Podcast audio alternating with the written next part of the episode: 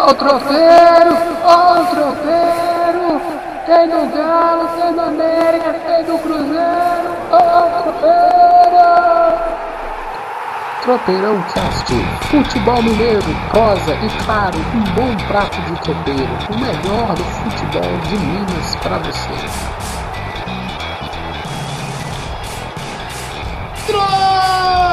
Tropeirão Cast na área, meu amigo Anderson. Hoje o negócio tá internacional aqui de novo, Anderson.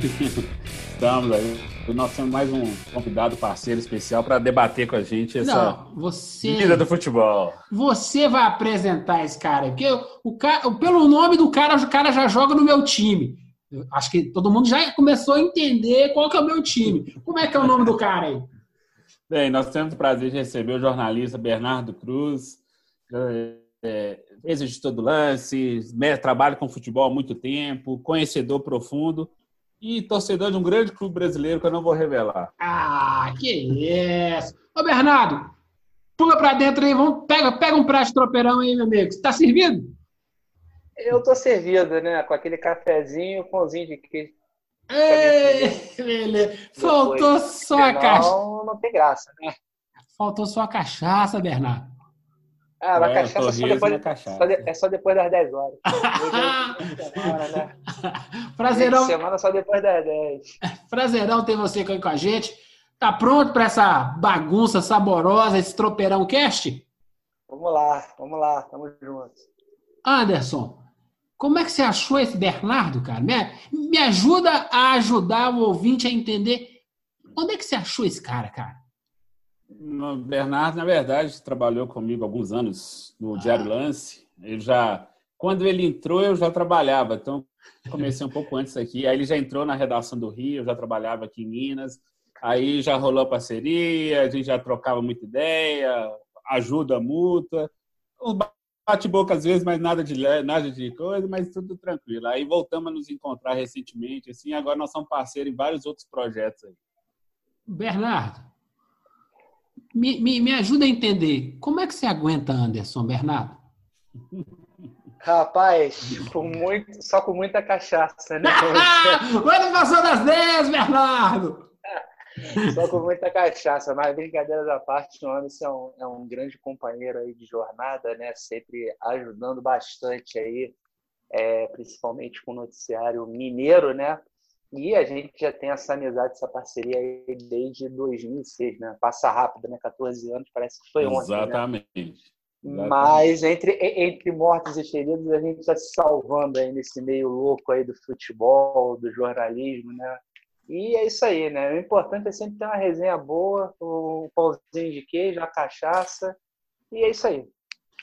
Simbora. Então, Anderson, começar esse tropeiro cast, que hoje, hoje o negócio vai ser bom. Presenças internacionais, né? Porque Rio de Janeiro é outro nível, né, irmão? Rio de Janeiro é outro nível. Os caras são. Eu acho que você está em São Paulo. Você está em São Paulo, né? Você tá em São Paulo ou tá no Rio? Não, estou em São Paulo, Mas mas, você- É, Rio de Janeiro 100%. Não, mas aí, ó, olha só. Os caras zoam a gente quando pega o nosso, nosso sotaque uai, né? Nosso sotaque É. tem o trem, né? E a gente sabe quando o cara é carioca. Sabe ou não sabe, Anderson? Sabe? Não, sabe. O Bernardo é sabe. No mundo do áudio não tem como disfarçar, meu amigo. Não tem, não tem. No Então- mundo pessoal tem, né? Então aí, já já estamos bem caminho andado para saber qual que é o time do Bernardo. O do Anderson a gente já sabe que tem estrela. O meu, ah, o pessoal tá longe ainda, tá longe. O do Bernardo vamos descobrir até o final desse episódio. Episódio número 37 do Tropeirão Cast. E se você quer escutar o Tropeirão Cast, você pode fazer o quê? Digita Tropeirão Cast lá no Google, você pode procurar no Castbox, você pode procurar no Spotify, você pode procurar no Deezer, você pode procurar no, A- na Apple, você pode procurar onde é que você quiser. O importante é você estar conectado com a gente. Manda um e-mail pra gente, tropeirãocast.gmail.com. Tá lá no Twitter, arroba tropeirãocast. O Anderson tá colocando um monte de coisa bacana lá. Quero vocês participando. Quer no Instagram, arroba tropeirãocast. Simbora começar, Anderson? Simbora. Como é uma praxe já aqui, Bernardo, não sei se você é um ouvinte assíduo, toda vez que a gente vai começar um tema, a gente fala assim: toca o sino, toca o sino, toca o sino. E aí hoje você vai escolher. Você quer falar sobre quem? Cruzeiro, Atlético ou América? vamos começar aí pela América, né? Vamos começar pela América, então. Faz aí, toca o sino aí. Manda toca aí, toca o sino. Aí. toca o sino aí, sino, vamos falar do América. Você viu que eu já mudei a pauta, né, Anderson? Aqui quem manda é o convidado. Tinha uma ordem, Bernardo. Eu falei assim, vou mudar tudo, vou esculhambar tudo. Quem manda é o nosso convidado. Bernardo escolheu a América. Coelho fez a parceria com a Universidade de Futebol, Anderson. Explica pra gente aí. Fez, fez uma parceria com a Universidade de Futebol para é, fazer cursos, qualificar seus seus gerentes, seus profissionais, assim, é um negócio muito legal. Mas a coisa mais importante do Coelhão hoje, hoje é aniversário do América, 108 anos de vida do América Futebol Clube. Poxa, eu não tô sabendo isso não, gente. Tô na correria danada. Coelhão, Coelhão é o, é o atual campeão mineiro, você sabe, ô, ô Bernardo? Com certeza, é um time de, de muita, um clube de muita história aí, né? A gente sempre fala preso muito a Cruzeiro e Atlético, até por razões óbvias, mas o América ele tem uma importância nacional, mas principalmente aí é, local aí estadual em Minas é foi deca campeão, quer dizer, o, o América não é pouca coisa não. Não, o América. Não, o América foi campeão da Série B em 2017. Outro dia estava na Elite. Coelhão tem muita história, então parabéns para o, o América Futebol Clube de Palinha, Ronaldo Luiz, Hamilton, Euler, é, Evanilson, é, Gilberto é, Silva, né? É, Gilberto Silva, Milagres, Gilberto e tantos outros. João Ricardo, é, do Lisca doido agora, que é treinador, e por aí vai. E eu só quero agradecer o América pelos 108 anos. Muito obrigado pelo Palhinha, mas muito obrigado mesmo. Se você não pegou essa dica aí, é demais, né, né Anderson? Exatamente, assim. Mas eu já matei. Ah, já matou, o cara já matou. O cara é fera, tô falando que o cara é fera. o... E, mas essa coisa da universidade de futebol, que acontece? Já existe isso aí, né? Mas assim, eu não consigo perceber o quanto isso é produtivo para o meio, cara. Assim. Então, assim, o que, que o América de fato vai ganhar com essa parceria? Ah, capacitação, bom, óbvio, né? Mas assim, o que mais? que mais? Me dá, me dá mais aí, Anderson. Então, essa, essa história da Universidade de Futebol é uma entidade que ela tem, ela tem criado cursos, mecanismos assim para tentar profissionalizar mais o meio do futebol na uhum. parte de gestão, na parte do conhecimento técnico dos profissionais, assim. Isso que a gente cobra sempre aqui, que os profissionais se qualifiquem melhor assim, que eles enxergam isso como um negócio que precisa se purificar, se qualificar melhor, entendeu? Então, a, a união com, com a Universidade de Futebol é interessante nesse aspecto, assim, para melhorar os processos do América. O América é bem um, um clube bem organizado, é bem gerido, assim, tem é, é, suas dificuldades, mas é aquilo, é tentar levar o América, trazer um outro pensamento para o clube, para ele pensar o clube daqui a alguns anos, porque a gente fica brincando, mas essa diretoria não é uma diretoria mais jovem, nem o corpo diretor do América, realmente são pessoas que já estão com a idade mais avançada, então precisa de ter uma renovação, precisa de ter novos quadros, precisa de ter profissionais, não só no mercado, mas às vezes internamente você construindo gerações de gestores, de técnicos, técnicos para base, técnicos para o profissional, aquela coisa toda. Então, é, é, colocar o América num caminho que ele vai trilhar melhor, entendeu? Então, acho que é um, um negócio interessante, assim. É o, o, o Erlei Lemos, que é o diretor de marketing de negócios do América, ele fala isso, que a ideia do clube é começar a construir quadros que levem o América assim a outros níveis no futuro para a coisa crescer e o clube crescer. O América tem tudo para crescer. Ainda tem que aparar umas arestas assim para é, funcionar mais, que ainda tem umas travas. Talvez uma parceria com a Universidade de Futebol possa ser interessante com isso, abrir mais a mente. Eu quero a opinião do Bernardo. Bernardo, a gente fala muito aqui sobre para os pequenos prosperarem, eles têm que ser melhor. Não estou falando de futebol no, dentro, dentro, do gramado, não.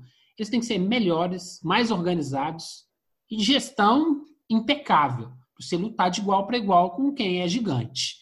O que, que você acha sobre essa parceria entre universidade, né, o conhecimento e os times menores? É, a teoria ela é, ela é, muito bonita, né? Como o Anderson falou, quer dizer, a Universidade de Futebol ela faz esse trabalho, né? No intuito de sempre profissionalizar o nosso esporte aqui.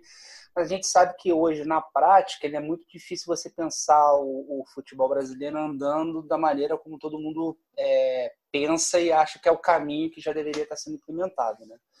Mas, assim, é, o, o que eu acho que é, que é importante frisar do América, e aí pegando os principais centros, Rio e São Paulo, é que o, o América, num estado que, vamos dizer assim, ele é, ele é muito polarizado, né, Cruzeiro e Atlético, ele consegue ter um, um grau ainda de, de, de, de, protagonismo, né, dentro, obviamente, da, da, das suas possibilidades. Você vê hoje que o, o América ele tem um estádio moderno, né, que é inclusive utilizado aí nos últimos anos é, mais até pelo, pelo Atlético, mas trazendo para a realidade do Rio, na década de 80, 90, a gente tinha o Xará do América Mineiro com a América do Rio e o próprio Bangu como clubes ainda tradicionais no, no cenário nacional. Né? Na década de 80, o Bangu, por exemplo, fez final de brasileiro.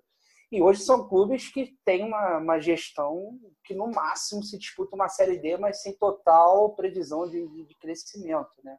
Então, acho que, sob esse ponto de vista, o América está num passo à frente. Né? Tem uma estrutura de CT, tem uma estrutura de estádio é, muito boas, né? talvez uma das melhores aí do Brasil. Vocês que estão aí podem até falar melhor como está atualmente, convivem mais nesse universo mas obviamente ainda tem um longo caminho e, e tem essa coisa de sempre ter o Atlético Cruzeiro para competir na questão é, de busca de investimento, de espaço, que a gente sabe que isso no mercado acaba sendo é, um diferencial.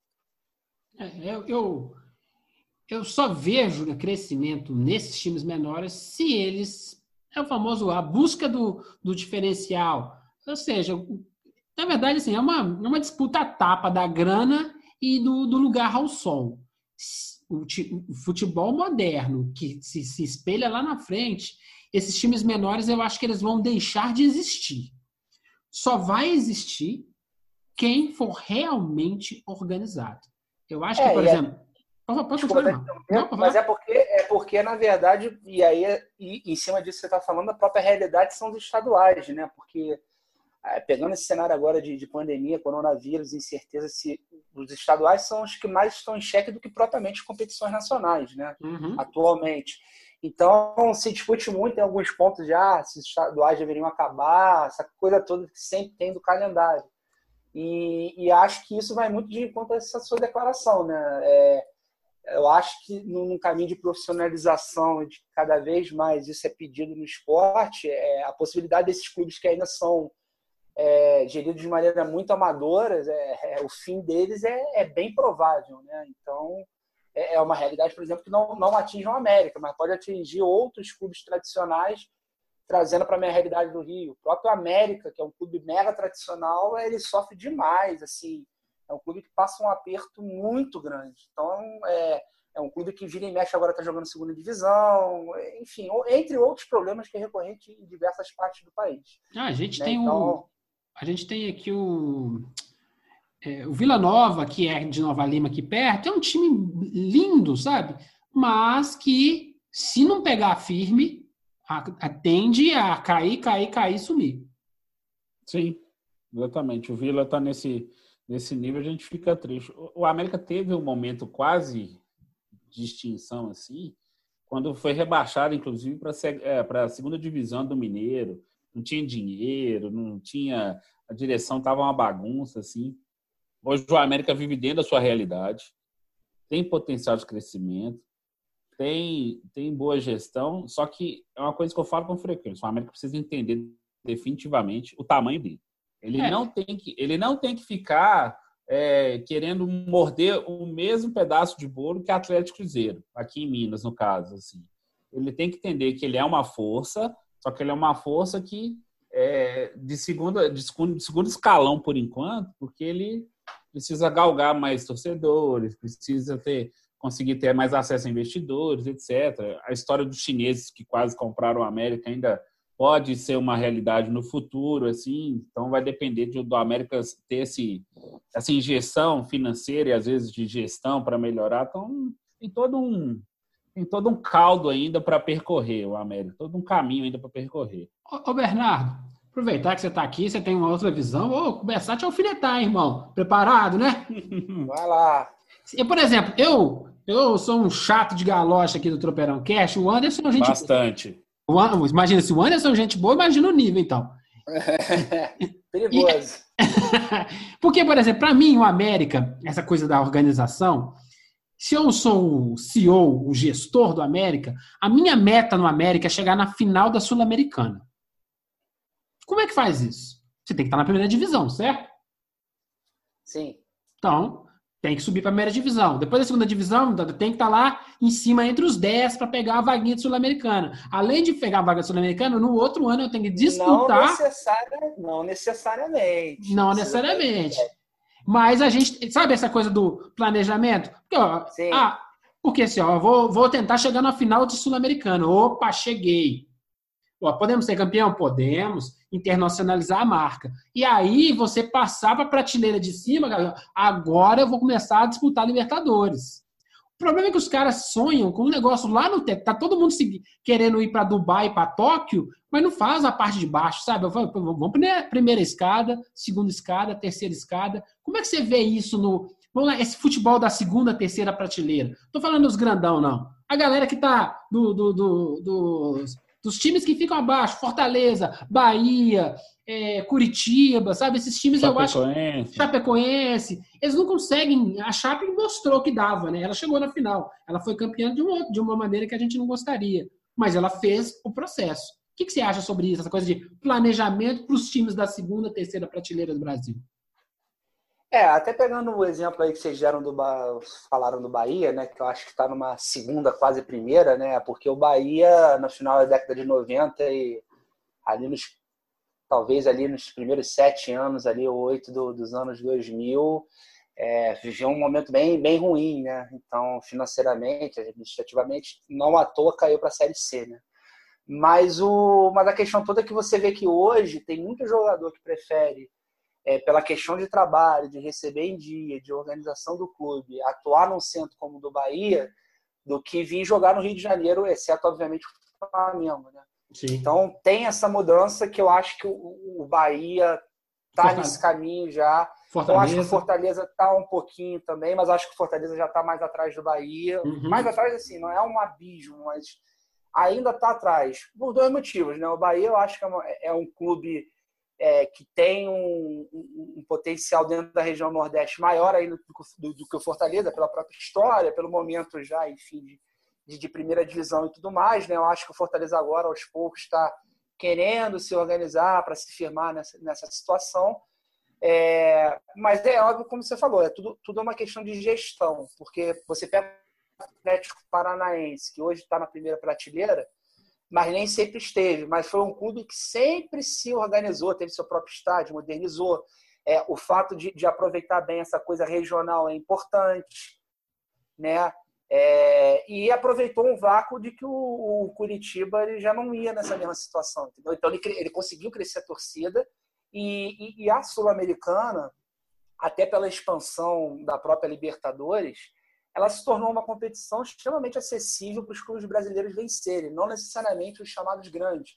Mas se você pegar um Bahia, um, um próprio Atlético, uma gestão séria, que consiga, consiga montar é, times competitivos, não é nenhum absurdo pensar que eles, que eles possam vencer. Se você pegar a Sul-Americana no histórico, por exemplo, o Goiás em 2010 chegou na final, a Ponte Preta em 2013 eu acho que chegou na final. Isso mesmo, 2013 sem muita, sem muita perspectiva, né? Então, eu acho que é questão de organização. O que já não acontece com os clubes grandes, que se, se caso se organizem, aí é questão do céu limite, entendeu? Se você não vai ganhar uma Libertadores, às vezes é por um detalhe de jogo e tal, mas se o planejamento é bem feito, é, isso é fundamental. Para os clubes, é, vamos dizer assim, medianos, como vocês colocaram, segunda terceira prateleira, é fundamental que além da, da, dessa organização fora de campo, mas que tenha, eu acho que investimento muito maior é nas categorias de base do que propriamente no elenco profissional. Uhum. Porque a partir do momento que você fortalece, você começa a revelar jogadores, um, futuramente você começa a fazer caixa com isso. Porque aí você vende um cara bem para fora, dois, três jogadores jovens, Isso aí já te possibilita não só você fortalecer o clube institucionalmente, como o teu próprio elenco de cima, e assim sucessivamente. É, eu acho que hoje você tem clubes como o Atlético e o Bahia, nesse cenário que você expôs, que já estão na frente de clubes que são ditos como grandes. E aí eu cito até o meu estado, porque tirando o Flamengo, todo mundo ali está passando aperto, tem, é, por conta de anos de gestões temerárias, muita dificuldade de manter salário em dia, coisas estruturais e problemas políticos, né? Digamos assim. Não, igual, por exemplo, o América, o América, para a gente finalizar o assunto, é até mais difícil. Por exemplo, eu sou azedo, cara. Eu acho que Vasco, Fluminense, Botafogo é prateleira 2. E aí, o que o Vasco, o Fluminense, a gente falando de Rio, deveria estar disputando é Sul-Americana. E aí, pô, mas aí o América, pô, mas aí você me quebra minha perna, pô, vai lutar contra esse cara? É, você vai lutar contra esses caras também. Você vai lutar contra o Arsenal do Sarandio, Independente, e o Vasco e o, e o Fluminense. Que hoje, nesse cenário atual do futebol, tem um bocado de time que não devia nem sonhar com Libertadores.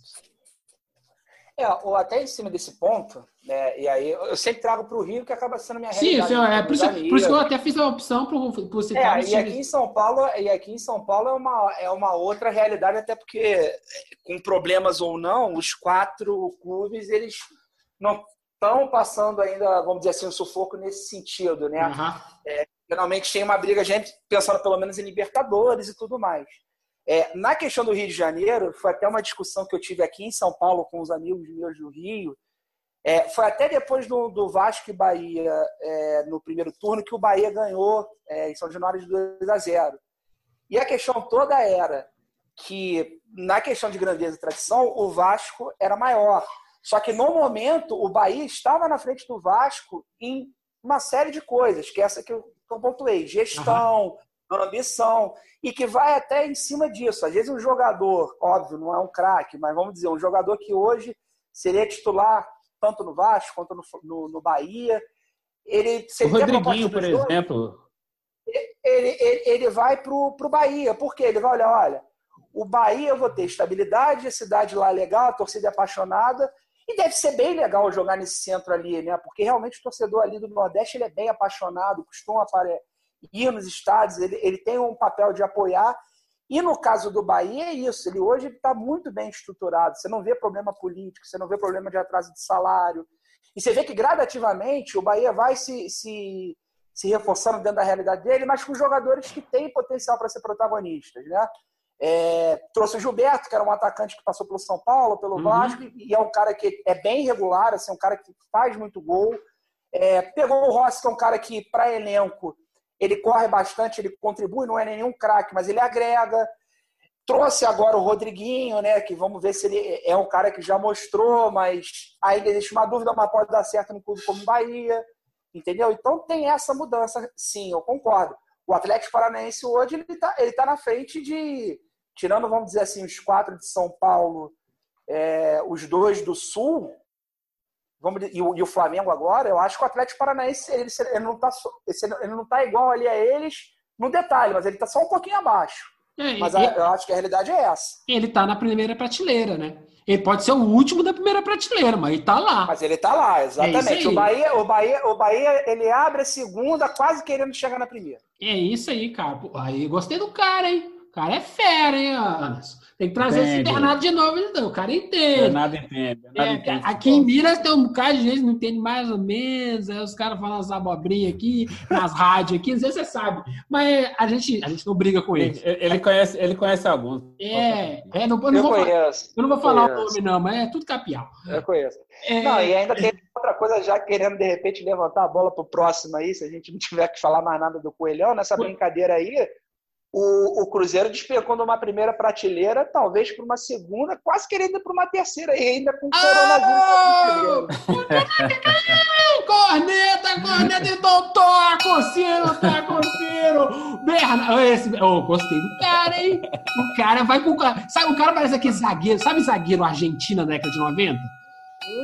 Quando a Libertadores. É, quase, é, quase, é, quase um tapa quando a Libertadores era o é, é, Quando a Libertadores era o UFC mesmo. Cara ia com aqueles dois com a trava alta, quando o zagueiro do velho, Quando o zagueiro do Vélez foi lá e deu na cara do Edmundo, desmontou ele. Flamengo e Elefato e Uberlândia. E Uberlândia esse jogo. Bernardo é dos meus. Mas, ó, mas ó, só para não achar que é só a bronca com o Cruzeiro, eu, eu, vejo o Atlético fazendo uns movimentos talvez preocupantes ah, no calma, futuro. Calma, calma.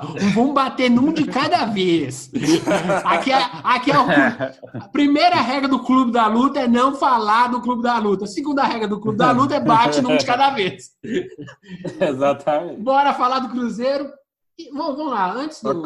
O, o, não, não, to, vamos tocar o sino de novo. Toca o sino, toca o sino, toca o sino. o, o, antes da gente entrar nessa. Lógico, eu vou passar, vou cruzar essa bola pro, pro Bernardo pegar de voleio, né? Um voleio meio Bebeto, sabe? Bebeto, qual é o time do Bebeto, começo de carreira. E o Cruzeiro está prestes a voltar aos treinos, Anderson. Conta para mim, porque o Cruzeiro só, só sai abobrinha da, da, desse notícia do Cruzeiro aqui no Tapadão Cast. Ah, é porque tá lá fazendo os protocolos. O Carlos Ferreira, que é o gestor, participa da gestão do futebol, falou, elogiou a CBF por ter por se posicionado, né? A favor do retorno aos treinos, mas ainda está esperando os protocolos de saúde para liberar totalmente. Mas o Cruzeiro já está bem intencionado e já está. As férias coletivas acabam amanhã, é, nessa sexta-feira, né? Primeiro de maio. Uhum. Então, semana que vem já deve ter jogador. Aí o Cruzeiro já está falando: não, nós vamos fazer medição de temperatura, os grupos vão ser menores, igual na Europa, vai ser jogadores só de dois em dois, três em três no máximo, para treinar no campo. O Cruzeiro está forçando, acho que o Cruzeiro está forçando a barra, como a gente vai discutir mais à frente, sobre esse retorno precoce ainda do futebol, entendeu? Dos, dos trabalhos. Lá no Atlético ainda tá, estão segurando a onda, mas também não deve demorar muito, não. Essa discussão a gente vai ter mais para frente. Então, o, o ambiente do Cruzeiro está muito bagunçado com essa questão que o Conselho Gestor vai sair agora em maio para ter eleição e vai assumir o presidente com mandato tampão. Então, algumas situações já não estão mais assim, tendo o mesmo afinco que estava tendo no início do ano, porque a ideia do Conselho Gestor era ficar até o fim do ano, para continuar fazendo eh, o erguimento do clube, melhorar as finanças, etc. Mas com essa disputa interna política, aí estão se afrouxando algumas coisas. E uma delas é essa possibilidade de treino já na próxima segunda-feira com os jogadores de volta à Toca da Raposa. Ô, Bernardo, eu vou, nem te, eu vou nem te perguntar sobre volta aos treinos, não, que é uma babaquice tão gigante que um cara inteligente como você vai dar uma porrada nesse assunto. Eu vou querer assim, Bernardo, o que, você está achando do Cruzeiro? De maneira geral aí. Joga aí. Eu quero ver uma, uma opinião de quem não é de BH. Para não passar em branco a questão do treino, do, da volta dos treinos ou não, que realmente é uma questão ainda muito complexa, mas eu acho que há de se ressaltar isso de uma maneira geral os clubes, pelo menos já estão se preparando para quando voltar, é, cumprirem todos esses protocolos é, para a volta progressiva dessas atividades. Né? Então, é, eu tenho visto entrevistas de diversos dirigentes falando né, que o corpo médico dos clubes estão adaptando, estão criando protocolos junto à CBF. Então, acho que esse primeiro passo já tá, está estabelecido. É, é importante para justamente no momento que se falar vamos voltar, ainda não vão, não se entre nessa discussão, né? Então, uhum. acho que isso é importante salientar, independentemente de datas. Agora, sobre o, cru, o Cruzeiro, é, realmente foi um choque muito grande. Né? Essa, essa queda abrupta do Cruzeiro, né? vinha de dois títulos é, seguidos da Copa do Brasil, né? montando um, times muito impactantes, com grandes contratações né? de impacto, né? Thiago Neves, Fred, é, trouxe Pedro Rocha, entre outros reforços, Rodriguinho, e por aí vai, né? Mas voltando um pouco, né, que foi um processo que iniciou lá atrás na questão dos títulos, é uma coisa que às vezes o torcedor, na empolgação, não vê, mas talvez o, cara que, que acompanha o futebol é mais atento, é, foi começando a juntar as pontas, né? Começou a gastar talvez mais do que poderia. É, quando entrou essa, essa nova gestão, alguns nomes já sinalizavam de que poderia ter um tipo de problema financeiro, de exemplos aí mesmo em Minas. Então, assim, aquela. Mas só que como o Cruzeiro vai ganhando dois anos da Copa do Brasil, que paga uma, uma premiação total no, no final, em volta de 70 milhões. A gente sabe que aí em Minas, os dois clubes têm uma adesão de, de público em jogos bastante significativa. Os próprios clubes têm é, patrimônios em, em seu nome que poderiam ser usados numa eventual emergência. Quer dizer, deixar o Cruzeiro chegar ao ponto que chegou, é, atolado em dívidas, foi de uma responsabilidade tamanha. Né? Hoje o Cruzeiro ele se enfiou no buraco, mal comparando, é como se ele tivesse num patamar de gestão de grana que de repente o Flamengo e o Palmeiras estão e de uma hora para outra eles se viram num, num, patamar de gestão que o Botafogo se encontra, lado em dívida, é, e numa situação talvez até pior, porque tem essa, essas dívidas com a FIFA, entre outras, que podem custar é, perda de pontos em campeonatos que ainda vão começar. Né? E, e a gente vê na montagem do, elenco do Cruzeiro para esse ano, é um elenco que vai ter que soar muito a camisa se quiser subir da Série B para a Série A. E o torcedor do Cruzeiro tem que ter a consciência de que não é de uma hora para outra que o Cruzeiro vai voltar a figurar entre o, a, os, os, principais atores principais. Isso tem que ser uma volta gradativa para o clube se, é, se, organizar fora de campo, botar a coisa em ordem e aí aos poucos voltar a se estabelecer como meta ganhar brasileiro, Copa do Brasil, jogar Libertadores todo ano.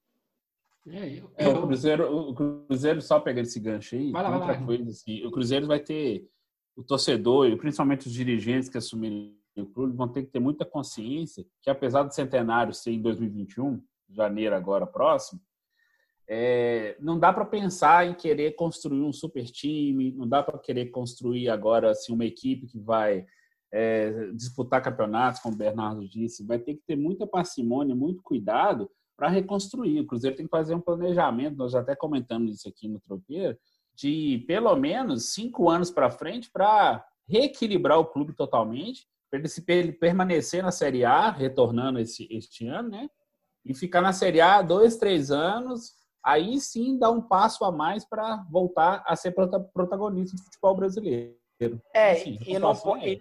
e não pode entrar numa pilha que, por exemplo, hoje, hoje o Atlético está é, tá construindo um estádio próprio, é, aparentemente aí o, o presidente Sete Câmara, junto com, com os investidores aí, até que tem uma ligação com o clube, está é, tá se injetando dinheiro, né? Eu acho que tem alguns pontos que são movimentos parecidos com o que o Cruzeiro viveu nesse período até dar um problema final, mas enfim, pode ser que não, né? O futebol é muito volátil nesse sentido. Mas eu acho que o, clubes como o Cruzeiro, os três do Rio, principalmente, que estão hoje, eu acho que nessa mesma prateleira de problemas extracampo, é, a torcida ela tem que se conscientizar que é preciso esquecer essa coisa de não, vamos brigar pelo título brasileiro. Não. É, é disputar o brasileiro dignamente, digamos assim, tentando fazer a melhor campanha, e nessa melhor campanha pode até surgir uma vaga na Libertadores, enfim, por que não? Mas é, é organizar fora de campo, isso que é o principal. Obviamente, o Cruzeiro está no início desse processo. Agora você pega lá a situação do Rio, de Botafogo e, e do próprio Vasco, estão há muito tempo sem ganharem um brasileiro e, e, sofrendo de sucessivas gestões ruins, aí o buraco é mais embaixo. O Fluminense já vive isso há, menos tempo, porque até 2014 tinha Unimed. Você vê que a partir do momento que a Unimed saiu, os problemas passaram a ser recorrentes. Exatamente. Esse Bernardo. ponto, inclusive, que a gente vai chegar lá no, na hora de falar do Atlético. Vou agora não, tá, cara? Mas, os, mas o tri paradadura lá do, do Rio vai, vai chegar no mesmo caminho que o, que o Cruzeiro está trilhando. Quem começar antes termina mais cedo, né? Porque é, não, é, é, é questão de tempo. Fluminense, o Vasco talvez não, mas o Fluminense Botafogo em dois anos, é. em duas ou três temporadas, vai cair. É, a questão toda ali é a seguinte, é, mas o Vasco aí tem um problema de nos últimos 12 anos é, teve três quedas e não, o Vasco já nesse, nesse o Vasco já pagou a conta né? pelo amor de Deus. É, não, e ainda tem uma outra situação. Eu acho que se não fosse o tamanho da torcida do Vasco, né, que é, que é uma das principais, o Vasco já teria, enfim, nem sei o que teria acontecido teria só figurado numa segunda divisão. É, seria um, um, outro tipo de situação. O que salvou o Vasco até esse momento é a grandeza e a torcida. Uhum. No caso do Fluminense, voltando para os antigos, eu vivi essa época, acredito que vocês também, mas talvez o torcedor né, dos anos 2000 não.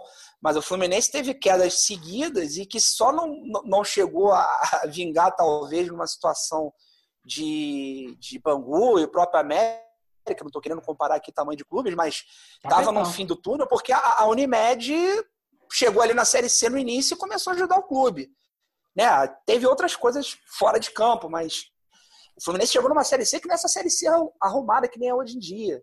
Né? Exatamente, era bem pior. E era bem pior. Tudo bem que aí depois que ele subiu da C, ele nem jogou a B, mas aí já são outros 500. Mas a, a verdade é que, por, pelo fato da Unimed ter ficado ali tanto tempo, o Fluminense teve condição de voltar a uma coisa protagonista, conquistou dois brasileiros, chegou numa final de Libertadores, conquistou uma Copa do Brasil, só que isso depois teve um preço. O Fluminense Clube não se preparou para o momento que a Unimed fosse sair. E a Unimed inflacionou muita coisa. Hoje em dia o Fluminense se segura porque tem um trabalho de base realmente espetacular. Então você vê que todo ano o Fluminense vende um ou dois jogadores que consegue segurar um pouco a onda. Que é o problema que o Botafogo, que é o problema do Botafogo. O Botafogo não tem ninguém para vender. Mas então esse, Botafogo esse esquema, Bernardo, no, no, é, é, é, é, complicado que assim, ele fecha o caixa do ano. O problema é que esses, ele... esses caras não vão conseguir revelar um jogador que fecha a caixa todo ano. Aí... Mas, mas, mas é dar sobrevida para o cara tentar se organizar. Ele tem que parar de fazer merda Desculpa a expressão. Não, mas é isso mesmo, mas, falou certo. Mas, mas é. E, e, aí, aos poucos, irem tipo, aumentando o caixa e tudo mais. Aí traz credibilidade ao clube. O ponto dos três tem três tipos de perfis. O Vasco é, uma, é, é, um clube nacional, então ele ainda tem a força da torcida para segurar ali no colo, porque eu acho que politicamente é a pior situação dos três. O Fluminense segura por conta dessas agendas da base, né? E ainda é uma torcida que, querendo ou não, dá uma chegada de junto. O Botafogo não. O Botafogo é um clube que, por exemplo, se tivesse caído ano passado, ele estava numa situação pior, acho que até do, do, que a do Cruzeiro desse ano. Assim, é, o Botafogo era uma situação mais caótica. Tanto que eles querem fazer o clube empresa e tudo mais. Então, do, é, cada um no seu ali, mas todo mundo numa situação bem delicada. E o Cruzeiro agora se equivaleu nesse sentido. Então, Bernardo, vamos fechar aqui. Cruzeiro tem chance de subir esse ano?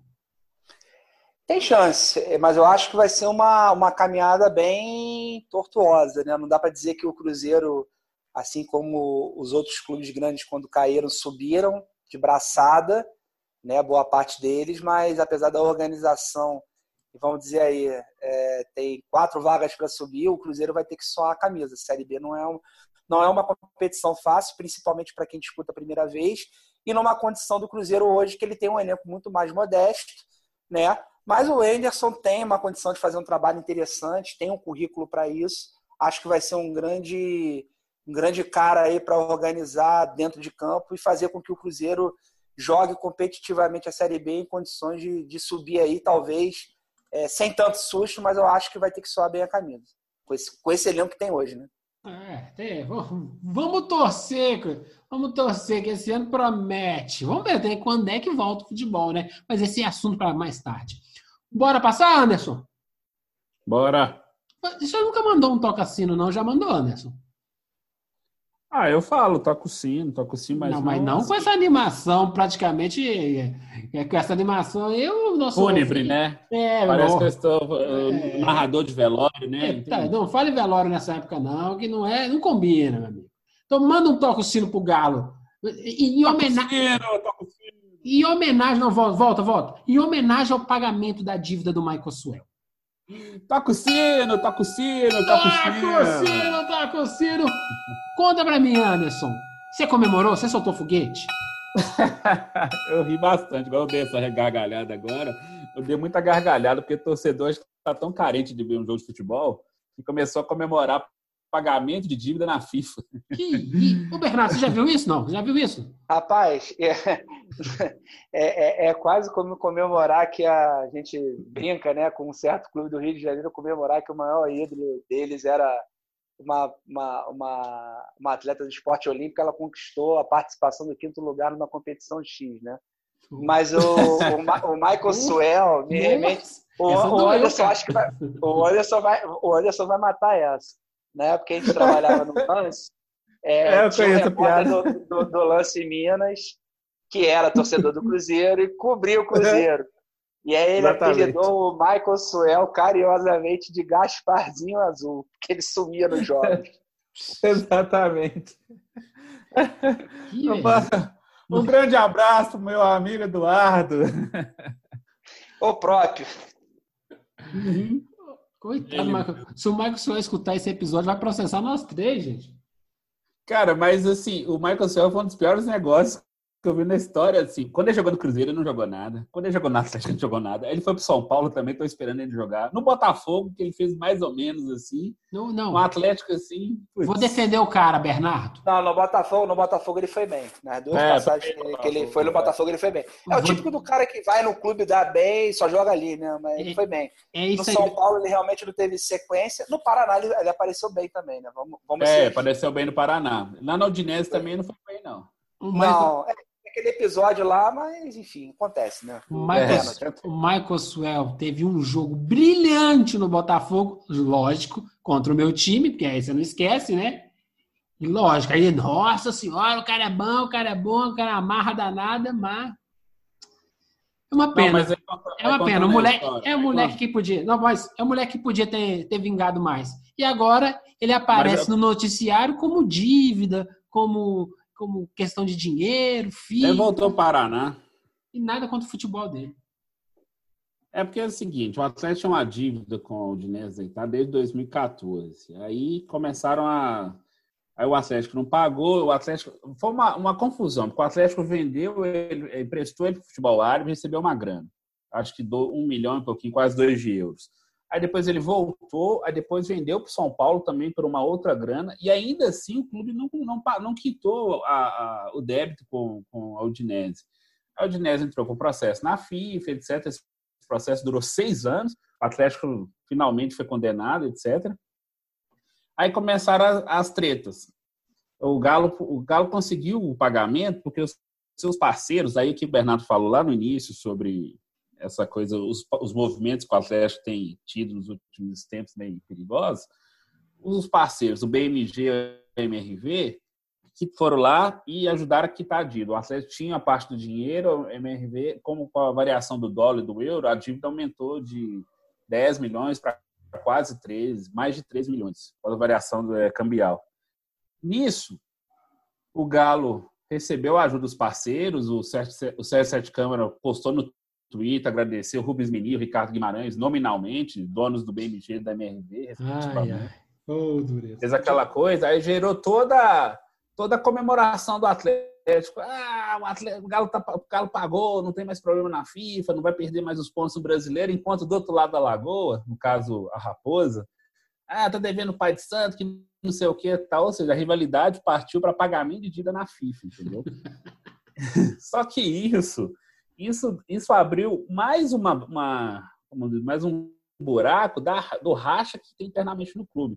Atualmente, o, aí o CS7 Câmara acusou o Alexandre Calil e o Daniel Nepomuceno nominalmente, assim, é, pela dívida, que não foi na gestão deles que aconteceu nos negócios e não pagaram, etc., que ele herdou isso. Aí o Calil veio a público, falou sobre isso, falou que nunca precisou de caridade de ninguém quando ele era presidente, explicou o mecanismo do negócio, é, questionou por que, que, o dinheiro que o Atlético recebeu não foi pago ao Udinese. Ou seja, o racha interno no clube ele já está se desenhando cada vez mais. Por quê? Porque o Calil apoia o Castelar é, Guimarães, é, que é o atual presidente do conselho, a presidência no fim do ano. E o Ricardo Guimarães apoia nominalmente o Sérgio Sete Câmara para a reeleição. O Sete Câmara era aliado do Calil, só que rolou um racha entre eles e entre o Ricardo Guimarães e o Calil já um racha há alguns anos, entendeu? Já tem uma treta entre os dois, tanto que essa treta já está ela tá se prolongando. Então, tudo que acontece, ah, espetam aqui, espetam acolá. Só que eu olhar para o Bernardo, que é aquela conversa que nós, tá, eh, nós estávamos tendo sobre os movimentos. Nós falamos outro dia, Bernardo, foi até um torcedor até mandou para ele depois. Ele, inclusive, ele, ele me cornetou assim direto, falou que eu estava torcendo contra o Atlético sobre isso. Que essa conta ela vai chegar para o Atlético ainda, que não é caridade. Os patrocinadores estão lá ajudando, pagam uma dívida aqui, pagam um boleto a colar. Ele não está dando dinheiro para o clube. Uma hora essa conta vai vir. O que, que você imagina desse tipo de parceria que o parceiro toda hora vai lá e socorre? Opa, toma um dinheiro aqui, toma um dinheiro a colar. Como é que essa coisa pode funcionar a longo prazo? É, se você parar para pensar na, na gestão do Calil, eu não lembro se na primeira, é, quando o Atlético foi, enfim, trouxe o Ronaldinho, montou aquele time que até ganhou depois a, a Libertadores, e aí, enfim. É, o, o, Atlético sempre flertava com o rebaixamento, né? E Sim. aí você vê que de uma hora para outra o Calil começou a fazer os investimentos é, até então que o Atlético não vinha fazendo. Você traz um Ronaldinho que você não paga para o Ronaldinho vir, mas isso aí mensalmente no contrato do cara é um custo alto. Você traz um jogo, você começa a montar um time que, por mais que você tenha faturamento de bilheteria, sócio torcedor, é, você vê que tem uns movimentos ali meio que do futebol da década de 90, né? Eu vou pegar aqui e lá na frente eu vejo como é que eu pago, entendeu? O, é. o, o, é como se fosse assim: o Bernardo de hoje vai fazer um super time aqui pro Tropeirão. Mas o, Bernardo, o problema de pagar é o do Bernardo de amanhã, não é o de hoje, entendeu? Então, basicamente, uhum. é, é, vai por aí, né? Só que o, o a diferença para o Atlético, para o Cruzeiro, é que eu acho que o, a, a, essas duas últimas gestões do, do, Cruzeiro elas foram com muita sede ao poste. E, assim, eu não tenho fatos, então não gosto de falar, mas, assim, já foi noticiado aí por colegas nossos e tal. É, essa, essa galera que estava no Cruzeiro anteriormente, o que os caras fizeram foi é, digno de banimento do futebol, né? Os caras. Assim, não, de prisão, é, é, uso de cartão é, corporativo. É, muito, é, muito esquema de tipo superfaturamento, falcatrua, enfim, é, muito complicado. E eu não concordo com nenhum coisa dos que no, coisa, não... coisa que no Atlético eu acho que é muito mais o, o fato dessa coisa de ah, eu vou, eu, vou, eu vou fazer o time forte hoje, amanhã eu dou um jeito para ver como é que eu pago, entendeu? E é, é numa outra medida. Não, e antes. Pode que ainda antes, vai chegar. Antes desse time Antes desse time, antes desse time que você citou aí, o Calil já havia feito os movimentos assim, Diego Souza, Vanderlei Luxemburgo, que até flertou com o rebaixamento em 2011, no famoso 6 a 1 lá, que era esse time que é, o, o, o, Luxemburgo foi demitido aquele ano, que o Wagner Mancini assumiu, depois, aí também, no ano anterior, teve outro problema, que aí teve entrar o Dorival Júnior. Assim, eu, eu, eu acho que investimentos. O, o técnico de 2011 do 6x1 do Galo, o, do Cruzeiro era o Mancini. Agora era o Wagner Mancini. Do Atlético era o Cuca já. Era o Cuca já, né? Já era o Cuca. E o Atlético é. já, tava, já tinha escapado, mas se vencesse, rebaixava o Cruzeiro. Aí foi Isso mesmo, era o Cuca. o Cuca. É, o Mancini já era técnico do Cruzeiro, desculpa. É, o Cuca já era técnico do Atlético. Tinha até aquele zagueiro que veio da LDU, esqueci o nome dele. Mas veio o... nessa época do Diego Souza, Tardelli e afim. O Eraso. Era... Não, era o Eraso? Era o, era o Frick Serrazzi? Não, era o Mendes. Não, era o Mendes, equatoriano. Era o Mendes. Tenório, sei lá. Não, era, era é, ele mesmo. Eu, era é, o Mendes. Mas é. é isso aí. É, enfim, e aí é isso aí. Primeira coisa, eu não concordo com os dois. O negócio do Cruzeiro é negócio de, como é que chama? De prisão, de vagabundo. Ah, eu acho que. Banido é, futebol. É, não, vocês dois estão completamente errados. Eu acho que tem que pegar isso, condensar no roteiro, vender para Netflix porque isso dá uma série maravilhosa. Eu, você tá vendo The Last Dance lá do, do Chicago Bulls? Eu já vi os quatro episódios já, muito bom. Dá para fazer do Cruzeiro, fica meio Breaking Bad com Game of Thrones, fica um trem bacana. Eu sei que no final morre todo mundo, hein? Seguinte, mas assim, é Galo, dívida. Poxa, tem, tem nenhum outro assunto no Galo mais interessante, Anderson? Cara. Falar é, de é, dívida mesmo? É isso? É isso que é o noticiário do Atlético? Mas, é, mas aqui, é o que eu te falei. Os torcedores comemoraram isso como se fosse assim, um, um, uma grande façanha, entendeu? É isso que a gente às vezes critica. É, entrou na pauta da chacota da semana, né? Por causa do negócio do Pai de Santo lá. É, não, mas independentemente disso, é, é aquela coisa, porque o torcedor, é, ainda nas redes sociais principalmente, coloca assim: ah, todo mundo tem que agora fazer tuitaço para lá, arroba MRV, arroba Arena MRV, que inclusive o estádio já começou a ser construído. Seria uma notícia boa de fazer, seria legal de contar e tudo. Ah, torcedor tá indo lá na, na porta do terreno para fazer selfie, de máscara lá, essas coisas todas assim, entendeu? Mas isso traz, traz uma coisa que a gente tem que avaliar, que o torcedor às vezes não quer enxergar. Que esse movimento financeiro, que o parceiro está lá tapando o buraco, tampa o buraco aqui, tampa o buraco a colar. A conta São Paulo, que a gente já fez aqui, até um tropeiro sobre isso, ela pode chegar lá na frente. Toda hora tem uma especulação assim com o Alexandre Matos, está olhando não sei quem, está olhando a colar. Entendeu? Aliás, então, você assim... salientou um, um, ponto interessante, né? Porque o Alexandre Matos é o cara que, óbvio, é, conhece muita gente dentro do futebol, né? Os próprios jogadores. É, ele, ele, nesse campo da negociação, é um cara que realmente ele consegue atrair é, jogadores, estabelecer o nome dele no mercado. Se não me engano, surgiu no América, né? Se não estou enganado. É isso mesmo, é. Ele começou Antes dele ir pro Cruzeiro, enfim. Mas é o cara que, assim, se você pegar a trajetória dele de de, de Cruzeiro e Palmeiras, foram momentos que o cara chegava para você com o cheque em branco. Vai lá e pega, não importa o valor. Isso Vamos mesmo. ver agora.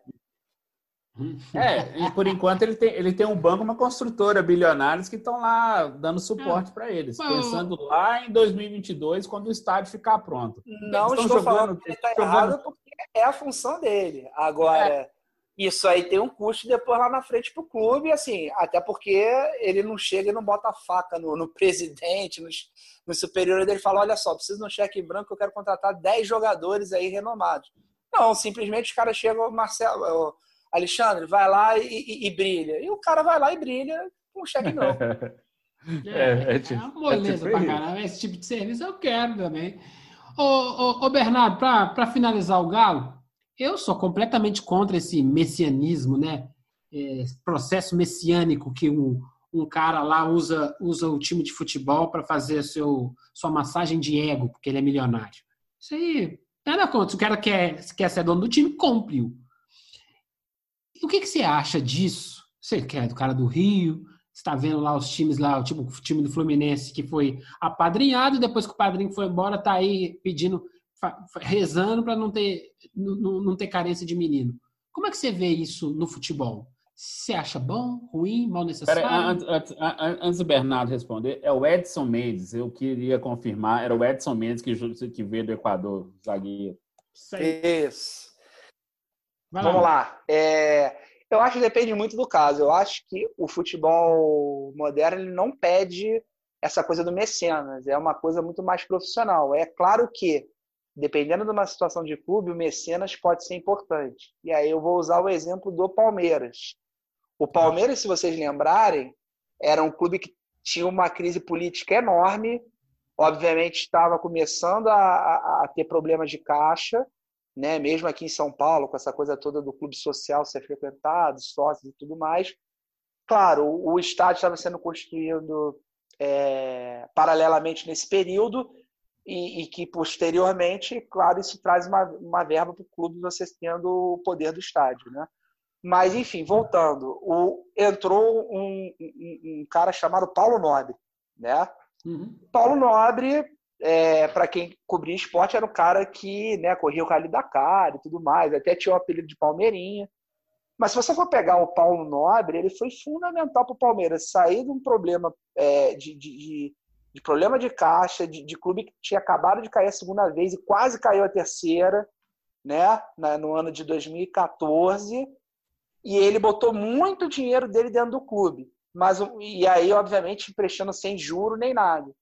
E aí ele ainda estando no, no clube, é, ele foi pegando a, a, parte dele e tal, e aí ali o clube andou. Então assim ele fez um tipo de, de coisa mecenas que no final das contas depois ele recuperou dinheiro e muita coisa eu acho que ele também largou de mão porque por amor, o cara é palmeirense fanático, né?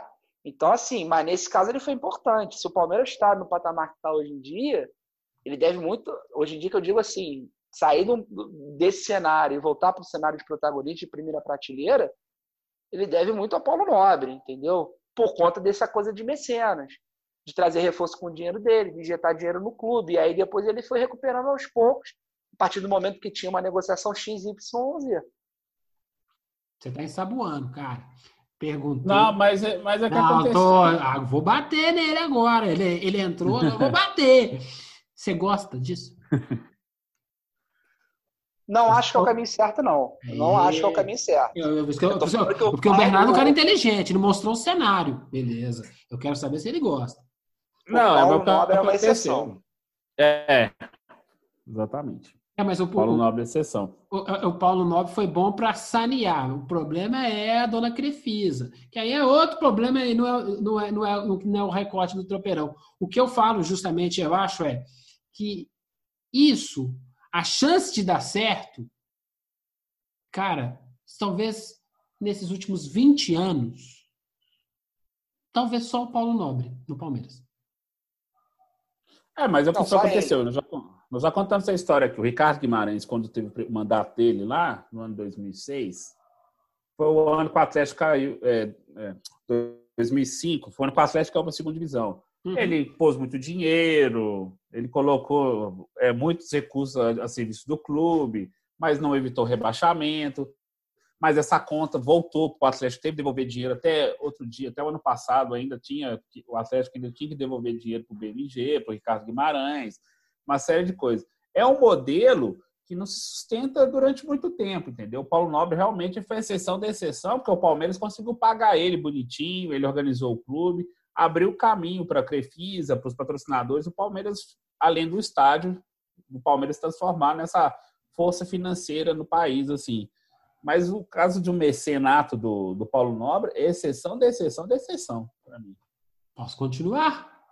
Pode. É, o, o, o, Bernardo, o Bernardo tem direito à tréplica, Bernardo? não, não. Assino, acompanho o relator aí.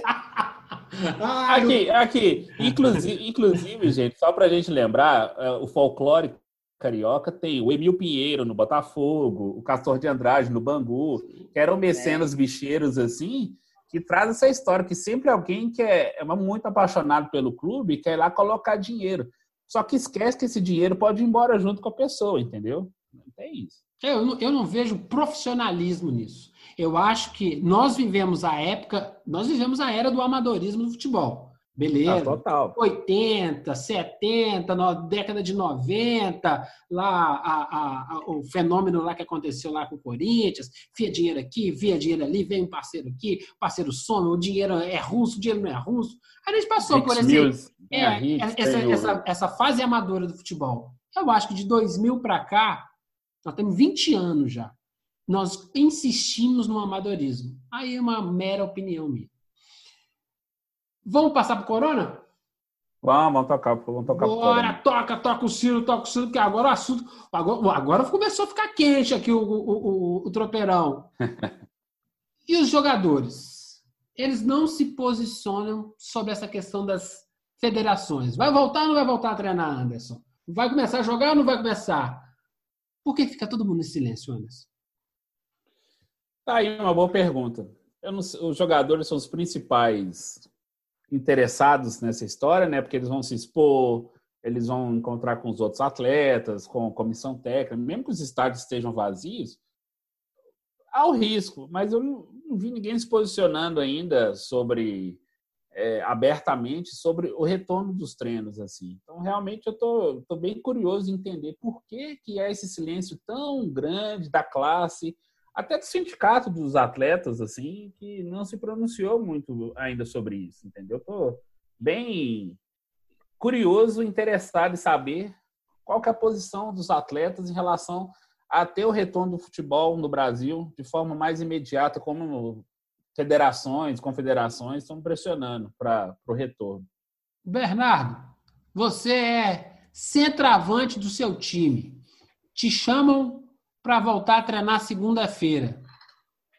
O que, que você fala para mim? Para mim, sou seu amigo. O time acabou de chamar. O que, que você fala? Nós estamos tomando uma Olha, cerveja online. Eu acho que se tiver, se tiverem as condições para isso, eu voltaria sem nenhum tipo de problema. É o ponto é que nesse momento que se desenha é que a sociedade como um todo não está ainda preparada. Então existe o risco, né? Existe a possibilidade por mais cuidados que tenham. É, eu acho que assim, os jogadores até sinalizam a situação, mas eles acabam ficando refém do que propriamente quem decide, quem vai bater o martelo não são nem as federações, nem os clubes, nem a CBF, é o governo. E aí é o uhum. governo local, né? Cada, cada, cada estado cada vai governo. ter a sua história. Então, assim, lá em Santa Catarina existia uma possibilidade de se voltar na segunda quinzena de maio. Talvez porque lá ainda não tivesse uma situação, até em Florianópolis ensaiou aí um afrouxamento, mas o governo já, já vetou, então voltaram a estaca zero. Então, o próprio jogador não dá um depoimento porque ele depende muito do, do aval de todo mundo antes dele dizer. Por ele, ele, ele vai jogar bola. Ele está ansioso. Mas, o, mas ele sabe que tem protocolos e tem situações a, a seguirem. E ele precisa da saúde para exercer a profissão dele. Né? Ainda tem isso. Então, a única certeza que eu tenho é o futebol vai voltar, isso é um fato. O esporte, de uma maneira geral, vai voltar.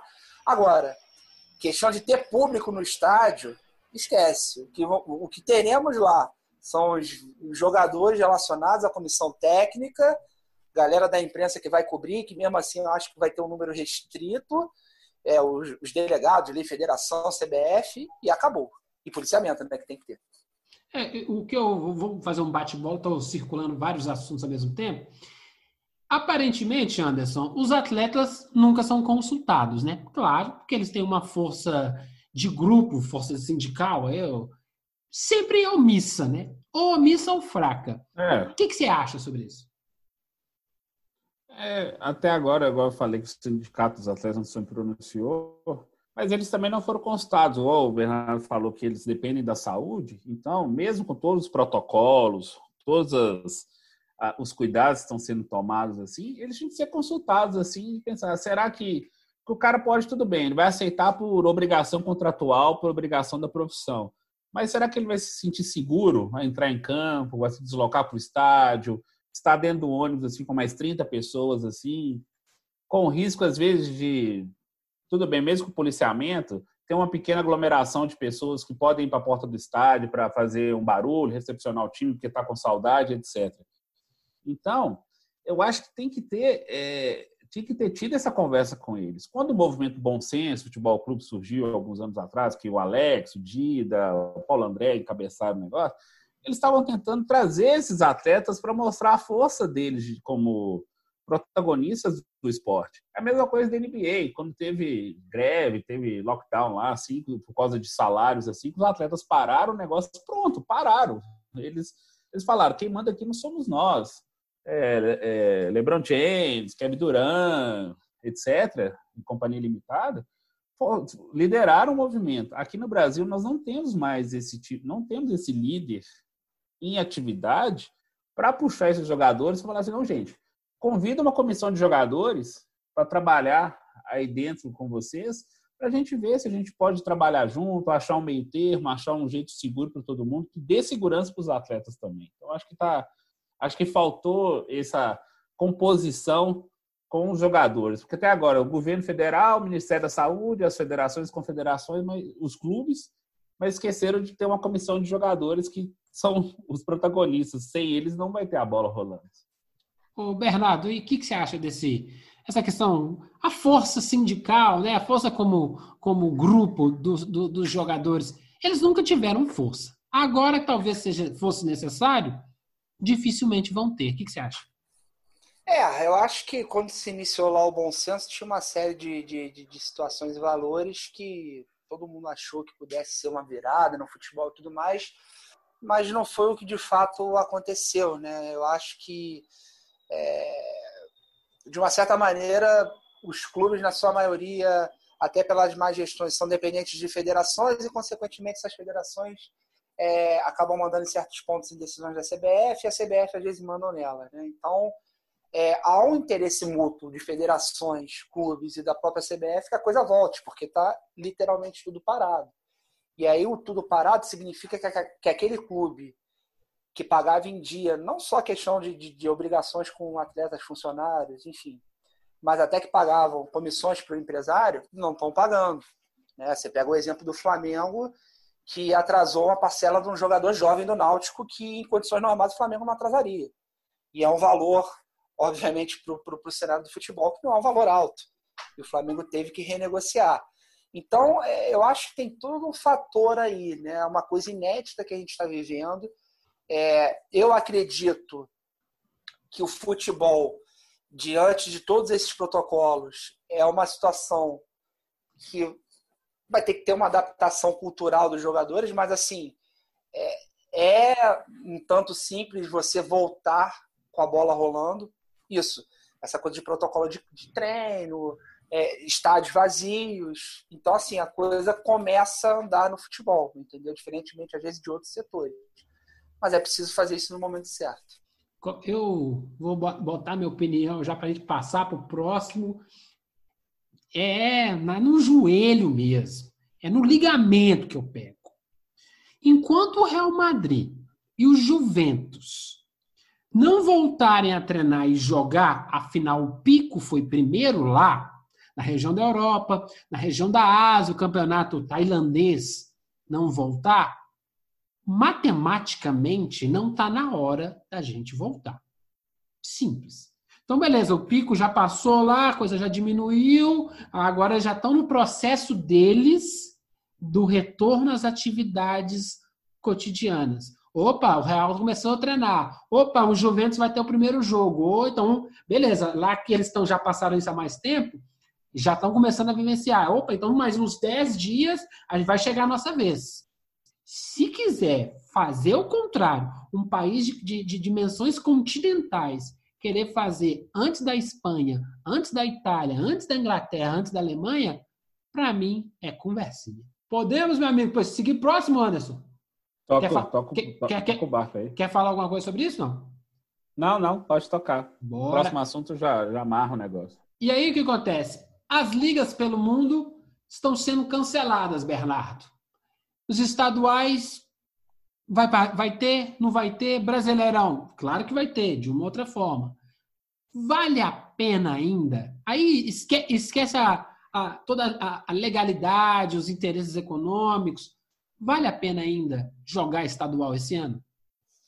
Essa é a pergunta de um milhão de, de reais, né? Oh, é, por isso que eu te, milhão. é por isso que eu te trouxe aqui para jogar nessa cidade. Mas você, tá, mas, mas, você tá, mas você tá com dinheiro aí? Que eu vou dar a resposta. Ah, tá não duvida não que minha conta tá boa esse, esse mês. E mês que vem não sei. Esse mês, é. Amanhã já é mês que vem, né? Esse que é o problema. O chefe o chef dele é bom, o chefe dele paga em dia. É, ô, ah. realmente, paga, mas paga direitinho mesmo, graças a Deus. mas o. É, então, eu acho que é uma, é uma situação complexa por conta até mesmo do problema de calendário que a gente já tem. É, eu acredito que se tiver o entendimento da gente conseguir empurrar o brasileiro para finalizar ali em janeiro, fevereiro de 2021 e pensar de que maneira é, pode ser concluir o estadual, eu acho que vale mais pelos clubes pequenos, né? não pela competição em si. Sim. Né?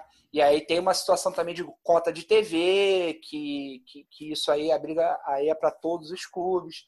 Então, assim, é, eu acho que é preciso se encontrar uma situação para finalização do estadual, mas é, a prioridade vai acabar sendo o Campeonato Brasileiro.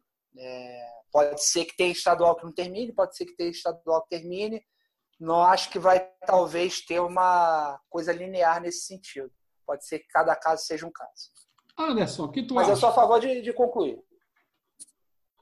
É, eu também, eu também sou, eu sou a favor de concluir, mas que crie-se uma oportunidade, inclusive, de adequação do calendário é, internacional com o nosso, fazer o calendário vazar para o ano que vem. Aí, aí, muita gente fala assim, ah, mas janeiro é ruim de jogar, que não sei o que, tal, porque é quente. Eu falei, gente, a gente pode fazer de uma forma racional, colocar os jogos à noite, não ter tantos jogos assim durante o mês de janeiro assim, domingo se for só às 5 da tarde, quando o sol já está um pouco mais ameno, etc. Sabemos que o Brasil é um país muito quente, mas dá para fazer essa mudança de calendário assim. Só que vale a pena jogar o estadual? O estadual para mim eu acho que tinha que ser descartado. Cancela, agradece, volta ano que vem, faz qualquer outra fórmula assim o foco tem que ser o Campeonato Brasileiro, com as 38 rodadas, e, e a Série B também, Série A e B e Copa do Brasil. O restante, os estaduais, eles podem ser cancelados, exceto aqueles que os clubes não têm divisão, tipo Piauí, Amazonas, Acre, etc. O resto, para mim, pode, tem que tocar o barco, mas na hora que for necessário, lá para o mês de agosto, setembro até, alinhando com o calendário internacional. É, eu acho que dá para dá para ser metade Bernardo, metade Anderson, fica todo mundo feliz, saltitante, bastante açúcar na, na cabeça. Que eu acho que, por exemplo, o Bernardo, o Bernardo falou um negócio assim, poxa, é, é foda, né? Você tem um monte de contrato, essa coisa toda. Eu acho que dá para negociar isso tudo. Dá para, por exemplo, se os times grandes não quiserem participar dessa dessa, fina, de, de, dessa fina, final, né? Se ajeita datas durante a semana para fazer os jogos da, da, do Campeonato Mineiro, por exemplo. Joga uma terça, joga uma quinta, quem não estiver jogando Série B, Série C, Série D. Dá para fazer, dá para equacionar.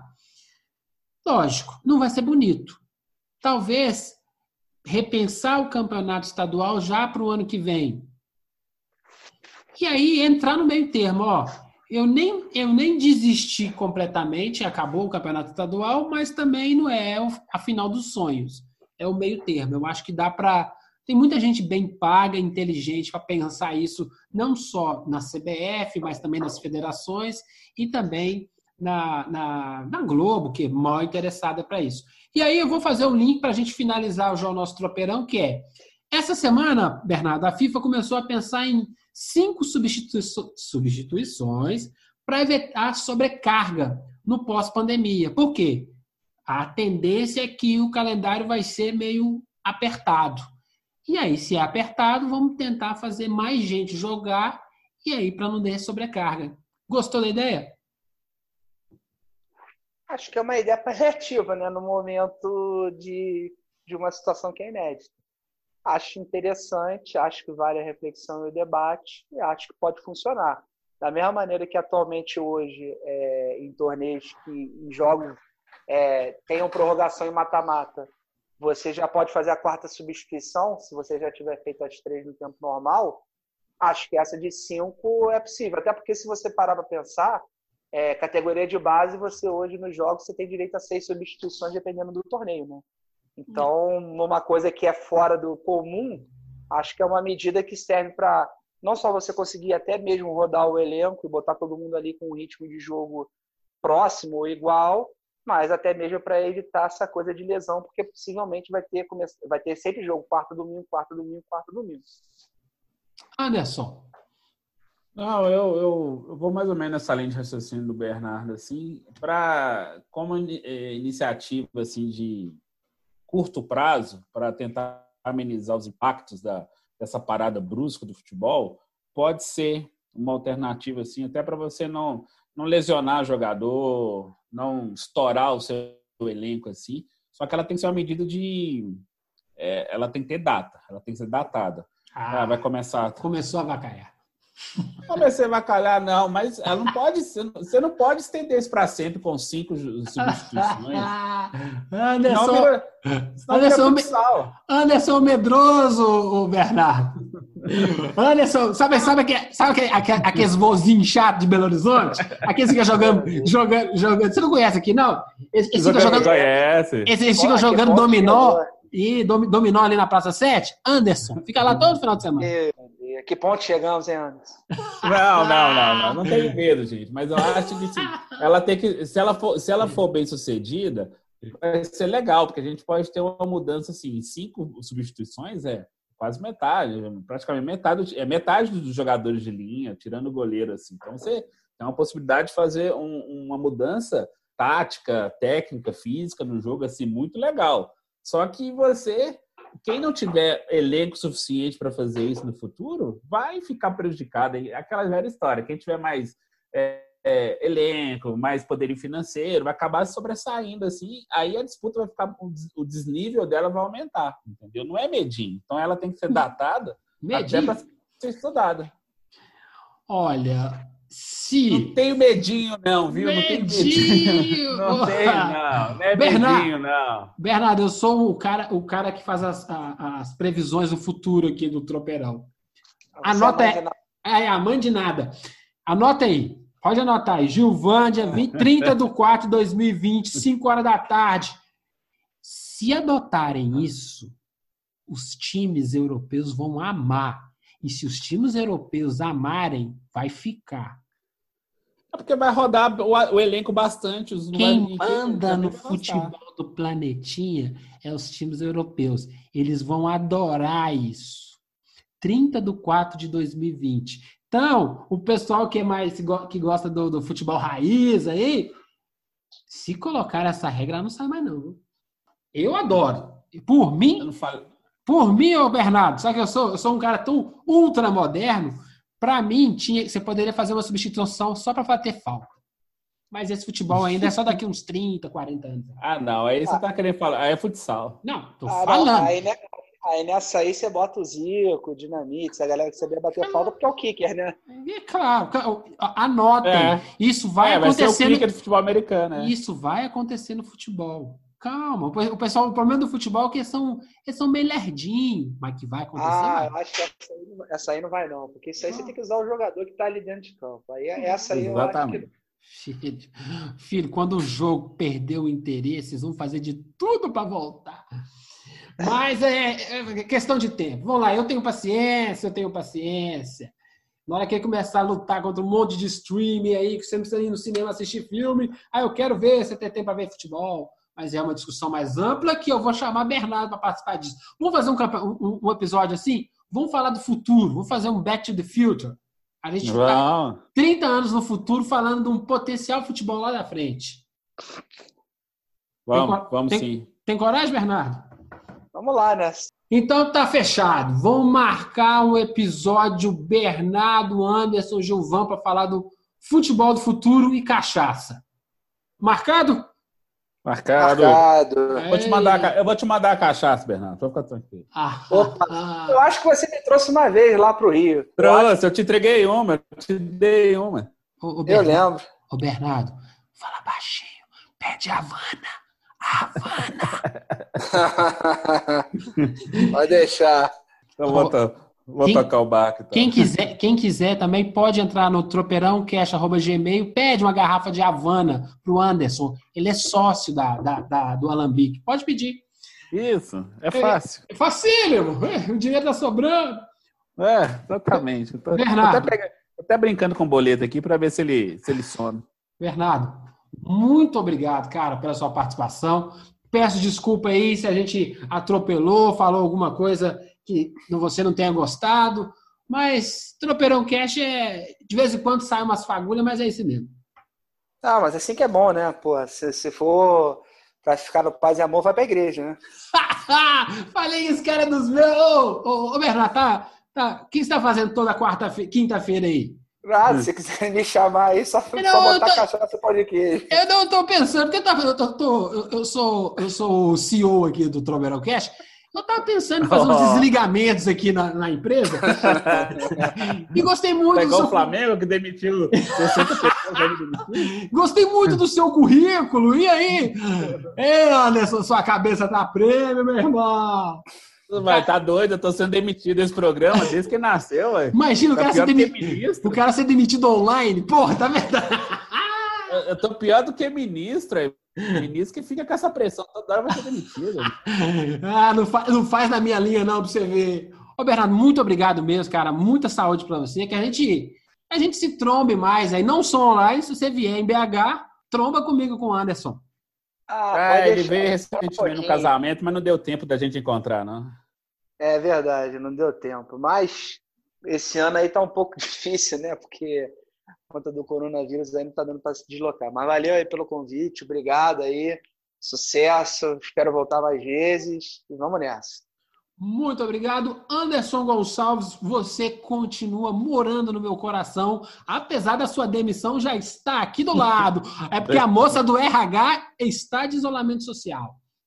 É, imagino que sim. Mas também quero agradecer ao Bernardo pela parceria de sempre. Foi muito legal a participação, opiniões bem postas, bem colocadas assim. Esperamos repetir a dose. Bom demais. Um abraço para todo mundo que curtiu o Tropeirão Cast e para finalizar o Tropeirão, o Bernardo não sei se está muito habituado. Quando a gente termina o, o, o, o Tropeirão Cast, a gente fala assim: um beijo para as crianças e. Então! e aí, Bernardo? Esse tipo de mico que assim é parte parte do nosso tropeirão é a gente tem uns, um azedume às vezes em alguns comentários, mas aqui é para ser de, é, agridoce, um pouquinho divertido, um pouquinho azedo e aí a gente cria esse, esse eu quero que você pague esse mico no final, para você lembrar assim, vixe Maria, nunca mais eu vou participar desse tropeirão. Manda um beijo para to... manda um beijo para todo mundo e um inteiro, aquele bem mineiro para acabar. E manda Tá pra bom. esposa também, já que ela tá trabalhando em casa. Aí, aí, ó, o lobby, tem que fazer um lobby aí, irmão. Tem que fazer, né? Senão, não, senão não, no final do mês tá ferrado, né? Senão não tem, a quarentena não vai, vai acabar de outro jeito aí. É perigoso, né?